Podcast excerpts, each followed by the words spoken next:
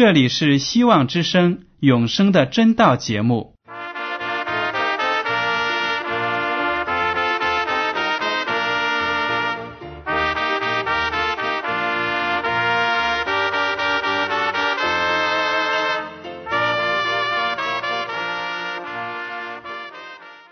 亲爱的听众朋友们，你们好，我是艾德，很高兴今天能和你们在永生的真道这个栏目中见面。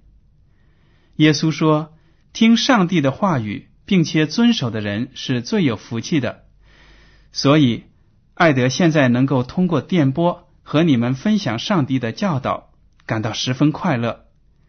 我也希望众位弟兄姐妹。还有那些正在寻求真道的朋友们，也能够珍惜这段时光。大家不妨在手边准备好纸和笔，将今天讲到的要点和经文章节做些记录，以便过后自己再亲自查考圣经。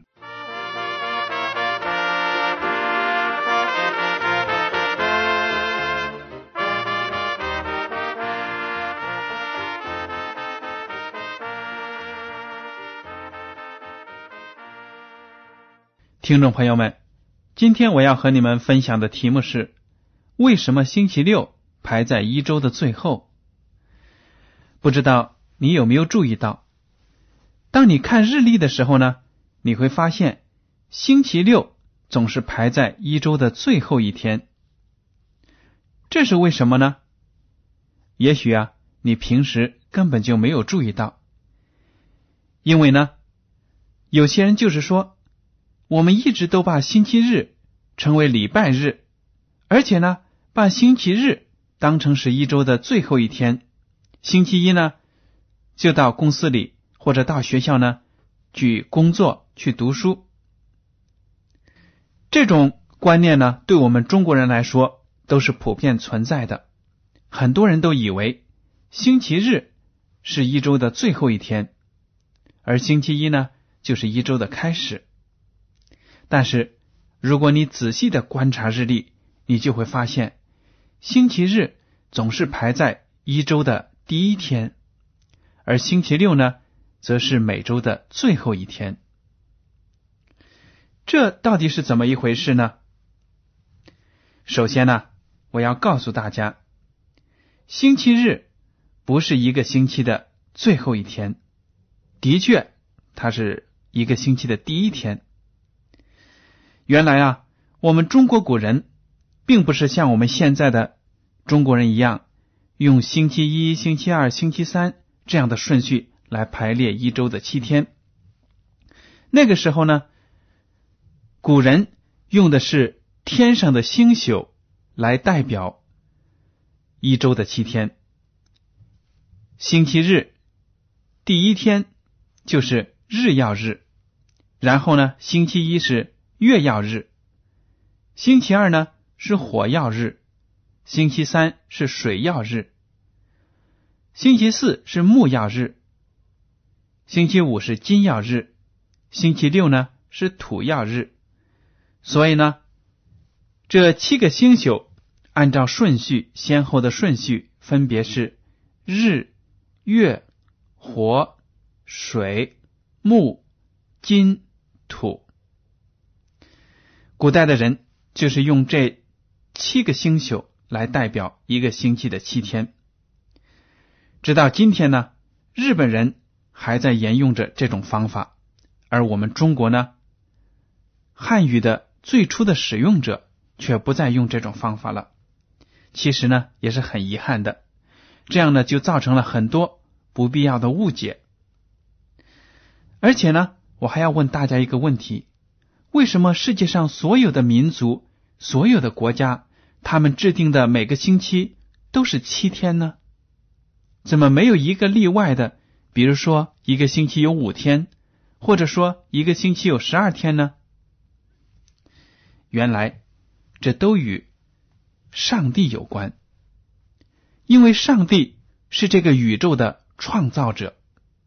上帝呢，用六天的时间。创造了整个地球，然后呢，在第七天安息了。所以呢，这整整的七天连成一体，被上帝用来创造这个世界。我们可以看一下《创世纪》第二章一到三节，旧约的圣经《创世纪》二章一到三节，天地万物都造齐了，到第七日，上帝造物的功已经完毕，就在第七日歇了他一切的功。安息了，上帝赐福给第七日，定为圣日，因为在这日，上帝歇了他一切创造的功，就安息了。从日曜日开始，到最后的星期这一天，那就是现在的星期六，也就是古代中国人说的土曜日。土曜日呢？对上帝来说是一个特别的日子，因为在前面的六个日子里，上帝创造了天地万物。到了第七天呢，上帝就歇了工，安息了，并不是说呢，上帝创造会劳累自己，不会的。上帝是大能的上帝，他不会觉得劳累，而且他为了人类得救、人类的幸福。是不停的工作，但是呢，到了创造的之后的最后一天，第七天呢，上帝就安息了。他这样休息，其实呢是设立这个日子为特别的日子，而且呢，经文上说，上帝赐福给第七日，定为圣日。这一连串的行动呢，都表示了上帝对第七日的重视，而且上帝也期待着亚当和夏娃，以及亚当和夏娃的后代们，包括你和我，都来重视这第七日。好了，读到这里呢，有些听众朋友们已经明白了，说按照旧约的圣经来说。这第七日应该是安息日，对犹太人来说非常的重要。我们现在基督徒呢，有很多人都在星期日到教会去敬拜活动，所以呢，那个安息日就已经过时了，对我们来说呢，没有意义了。这种说法正确吗？其实是不正确的。大家可以想一想，当上帝创造了天地万物。创造了最初的人亚当和夏娃之后，上帝呢在第七天安息了，设立了这个安息日，而且呢要让人类来纪念这个日子。当时的亚当夏娃是全人类的祖先，并不是单单是犹太人的祖先、以色列民族的祖先，所以呢这个安息日对全人类来说都是重要的。而且呢，犹太人和以色列人从上帝那里所接受的祭祀的法律，都是在犯罪之后呢所接受的。因为这一条一条的法律呢，都是帮助犹太人来认识到自己的罪，而且通过祭祀的方式呢，让他们把信心放在上帝的身上，放在上帝将要差派来的弥赛亚身上。以得到拯救，所以呢，旧约的那些祭祀的律法，都是在人犯罪之后接受的；而安息日呢，在人还没有犯罪之前就已经产生了。这个日子呢，对上帝、对我们人类来说，对这个地球来说都是非常重要的日子。后来呀，亚当和夏娃的后代。就像亚当和夏娃本身一样，都犯了罪，因为自己的祖先跌倒了、犯罪了，所以呢，亚当和夏娃他们的子孙一生下来呢，肉体上就有犯罪的倾向。我们也知道，读了旧约之后呢，大家都明白，以色列这个民族是上帝。从万民当中拣选的一个特殊的民族，以色列人呢，在很早的时候就通过口头的方式，把上帝对人类的教导一代一代的传下来，而且他们知道安息日对上帝、对人类、对地球来说都是一个值得纪念的日子，非常重要的日子。但是后来呢，因为以色列人在埃及被奴隶了四百三十年，他们呢在那里每日都是辛苦的做工，所以逐渐的就忘记了安息日。但是上帝并没有忘记自己的选民。当时机圆满的时候呢，上帝就派遣摩西去带领以色列人逃出埃及。当时呢，埃及的王法老听说以色列人要离开埃及国，他就勃然大怒，骂以色列人是想偷懒，不想在埃及做工，所以呢，才要求到埃及之外去敬拜一个叫耶和华的上帝。法老对此呢是不承认的，于是呢，他命令埃及的监工。更加的苦待以色列人，不但不给他们做工的重要原料，而且呢，要求他们工作的定额一点都不能少。为什么法老要这样做呢？法老就是想通过加大以色列人的工作量，延长他们的工作时间，使他们呢忘记上帝对他们的应许，忘记上帝的安息日。但是呢，上帝的命令终究是无人能够拦阻的。上帝呢，使出一连串的神迹，把那个心地刚硬的法老和他的国家击打的头破血流。最后呢，他不得不屈服了。以色列人得以挣脱了奴隶的枷锁，跟随着上帝出了埃及。这个详细的情节呢，如果您还不熟悉。您可以读一下《出埃及记》第五章到第十四章。当以色列民族离开了埃及之后呢，满了三个月，他们到达了西奈山的旷野。上帝命令他们停顿下来，洁净自己，预备好与上帝立约。上帝呢，定义要拣选以色列人做他的子民。他对亚伯拉罕的应许是永远不会破灭的，所以呢，上帝要让以色列民族成为一个受祝福的民族，但是呢，这个祝福是有条件的，那就是以色列民必须遵守耶和华上帝的诫命。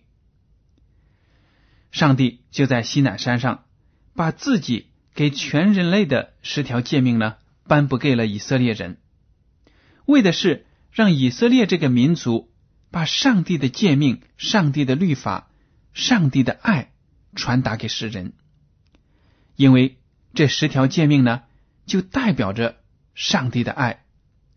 如果大家看十条诫命的前四条，可以总结成一句话，就是要爱上帝；后边的六条呢，总结起来就是说要爱人。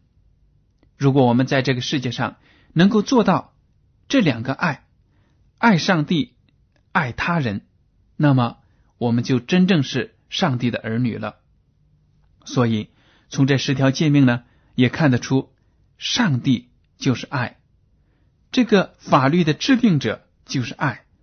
所以呢，整个世界都是清清楚楚的表现出上帝的爱的品德。那么今天呢？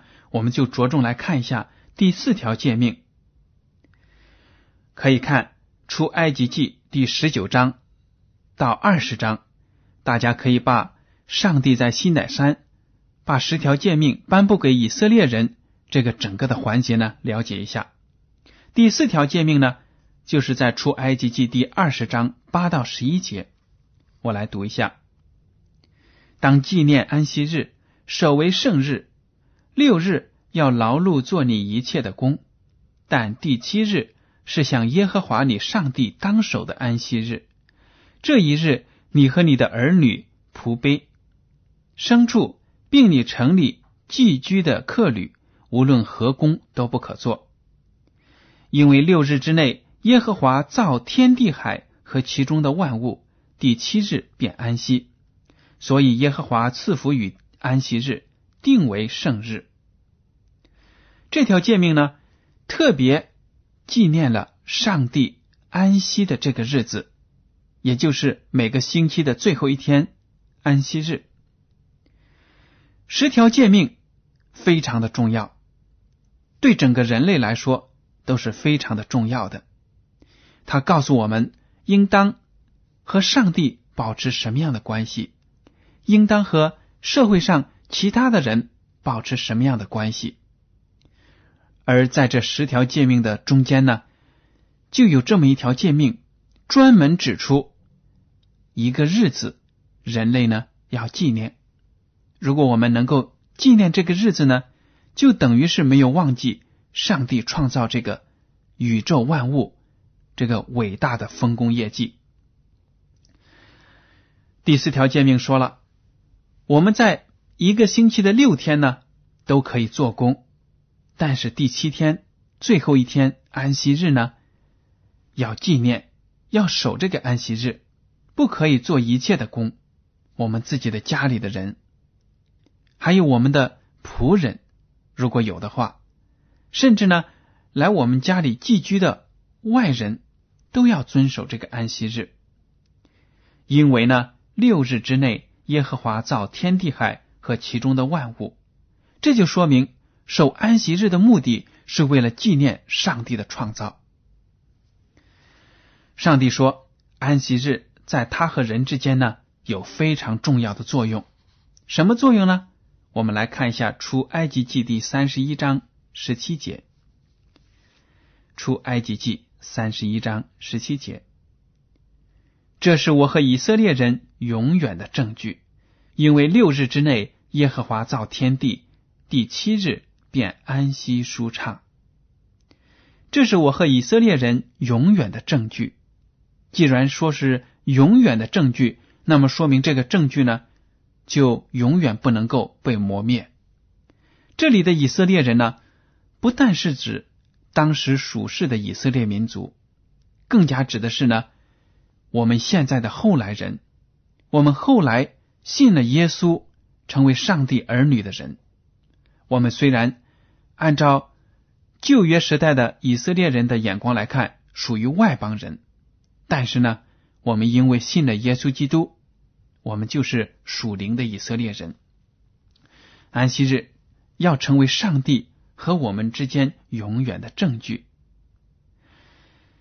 以西结书第二十章十二节这样说：“又将我的安息日赐给他们，好在我与他们中间为证据，使他们知道我耶和华是叫他们成为圣的。”安息日呢，也是我们和上帝之间的证据，表明。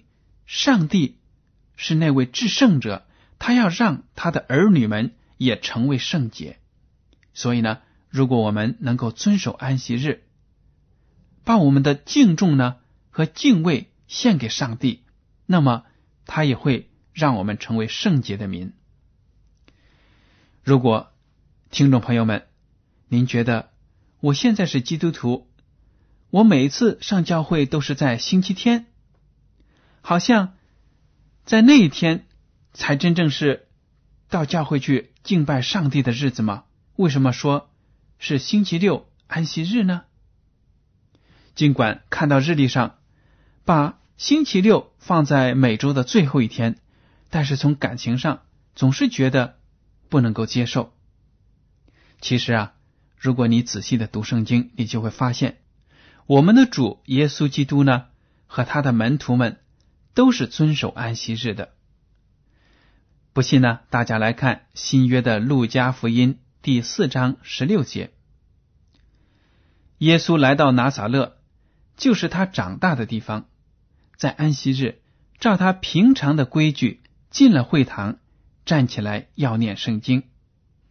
这里呢，讲到耶稣基督又回到了他从小长大的地方，在那里呢。到了安息日，照他平常的规矩，又到会堂里去敬拜上帝。说明呢，耶稣基督一向都有这个规矩、这个习惯，在安息日去敬拜上帝。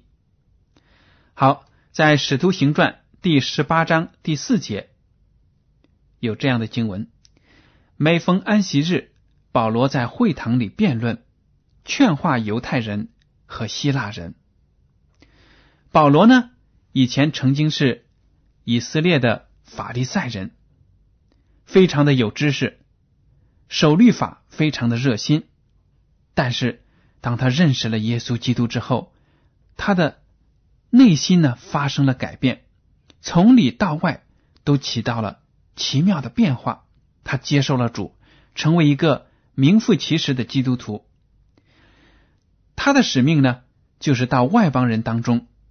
去传教，虽然是对外邦人传教，但是他仍然是在安息日的时候呢，到会堂里去教导那些犹太人和希腊人。这就说明呢，耶稣基督在离开这个世界之后呢，他的门徒、他的使徒们仍然是在安息日敬拜他，而不是像现在有些基督徒说，因为主在星期日复活了。所以呢，那一日就成了基督徒敬拜的日子。从保罗的例子和其他使徒的例子来看呢，这种说法是不成立的。因为在主后很多年的时间里，基督徒们都是在安息日来敬拜上帝。而且呢，大家在读保罗的书信的时候，知道保罗反对那些犹太的基督徒把割礼。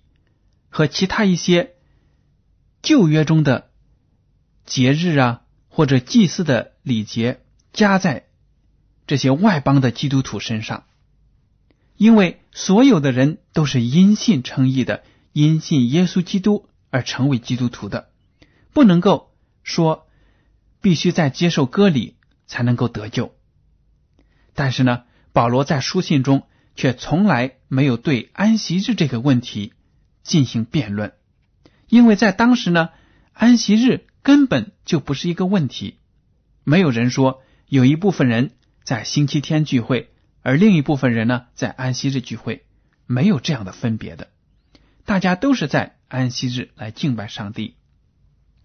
大家还可以看《使徒行传》第十三章四十二节和《使徒行传》第十七章第二节，这些经文呢都描写使徒们。在安息日去传讲福音，那么有的听众们就问了：你怎么用圣经来证明安息日就是我们现在的星期六呢？好，我们来看一下《路加福音》第二十三章五十节到二十四章第三节。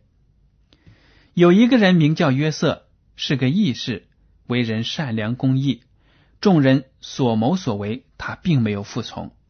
他本是犹太亚里马泰城里素常盼望神国的人，这人去见比拉多求耶稣的身体，就取下来用细麻布裹好，安放在石头凿成的坟墓里。那里头从来没有葬过人。那日是预备日，安息日也快到了。我们在这里停一下。耶稣基督受难的日子是星期五，所有的基督徒们都知道的。而且呢，星期五是预备日，为什么呢？因为第二天就是安息日了，安息日也快到了，说明呢，安息日就是在每周的现在我们的星期六。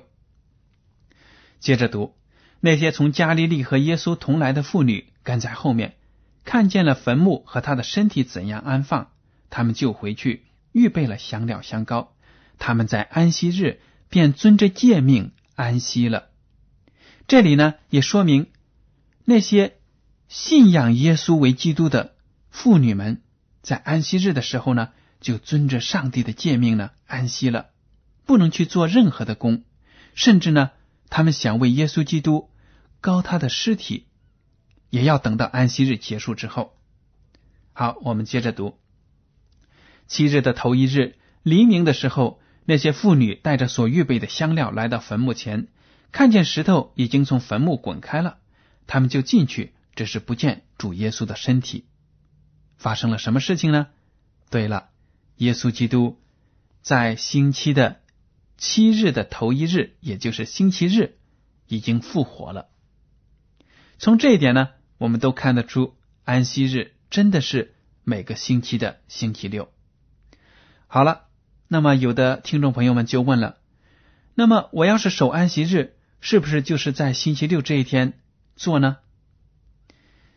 说对也不对，为什么呢？因为按照圣经的观念，每一天的开始是在晚上，而且结束呢也是在日落的时候。